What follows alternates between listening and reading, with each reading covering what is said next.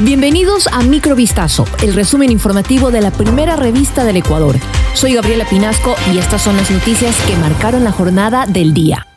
Las principales concesiones mineras entregadas a empresas chinas han desatado un bandaval de conflictos sociales y entuertos judiciales la última década. Los proyectos San Carlos Pananza en Morona Santiago, Mirador en Zamora Chinchipe, Telimbela y Tornado en Bolívar han provocado denuncias de ONGs y comunidades locales que giran en torno a violaciones al derecho a la consulta previa. En Mirador, donde opera Ecuacorriente, los moradores denunciaron que siguen los desalojos de los habitantes. Los colectivos acusan a las corporaciones chinas de llevarse el oro, el molibdeno, la plata y el cobre, poco a poco, mientras que en la selva dejan el rastro indeleble de la deforestación, la contaminación de las fuentes hídricas y el despojo de territorios ancestrales de las comunidades. Lea este reportaje completo en vistazo.com.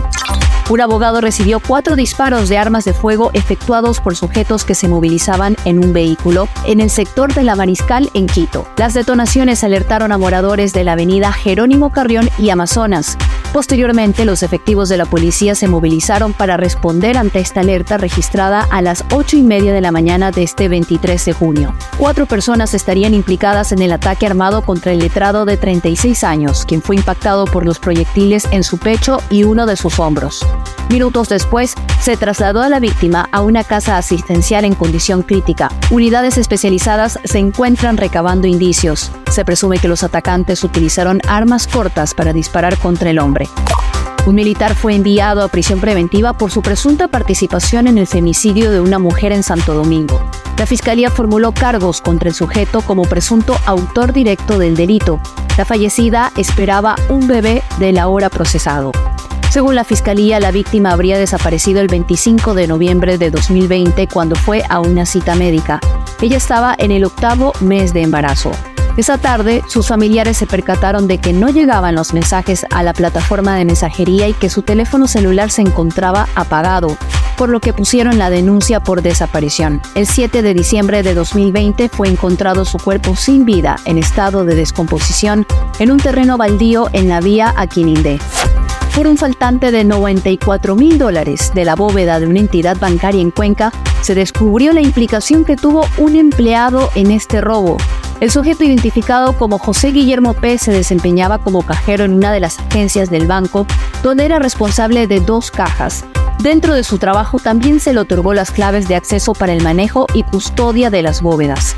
Sin embargo, el 27 de diciembre de 2018, el ahora sentenciado realizó un débito de la bóveda por 116 mil dólares, de los cuales 22 mil dólares transfirió a dos cajas. Tras la verificación de los fondos realizada horas más tarde, una funcionaria del banco detectó un faltante de 94 mil dólares, por lo que mediante correo electrónico solicitó un reporte a José Guillermo. Sin embargo, él no contestó y desde ese día no acudió a su lugar de trabajo. Suleiman Dawood, el más joven tripulante del sumergible Titán, realizó una última confesión a un familiar días antes de partir a la expedición hacia los restos del Titanic. Así lo reveló una tía del joven a la cadena NCB News. El chico de tan solo 19 años e hijo del empresario pakistaní Shahzada Dawood comentó a un pariente no identificado que no estaba preparado para sumergirse en las inmensidades del Océano Atlántico junto a su padre. Además, confesó sentirse aterrorizado, según relató Ahmed Dawood, hermana mayor de Shahzada y tía de Suleiman. Pese al miedo, el universitario decidió aceptar el viaje para complacer a su padre, quien era apasionado por la historia del Titanic. Esto fue Microvistazo, el resumen informativo de la primera revista del Ecuador. Volvemos mañana con más. Sigan pendientes a vistazo.com y a nuestras redes sociales.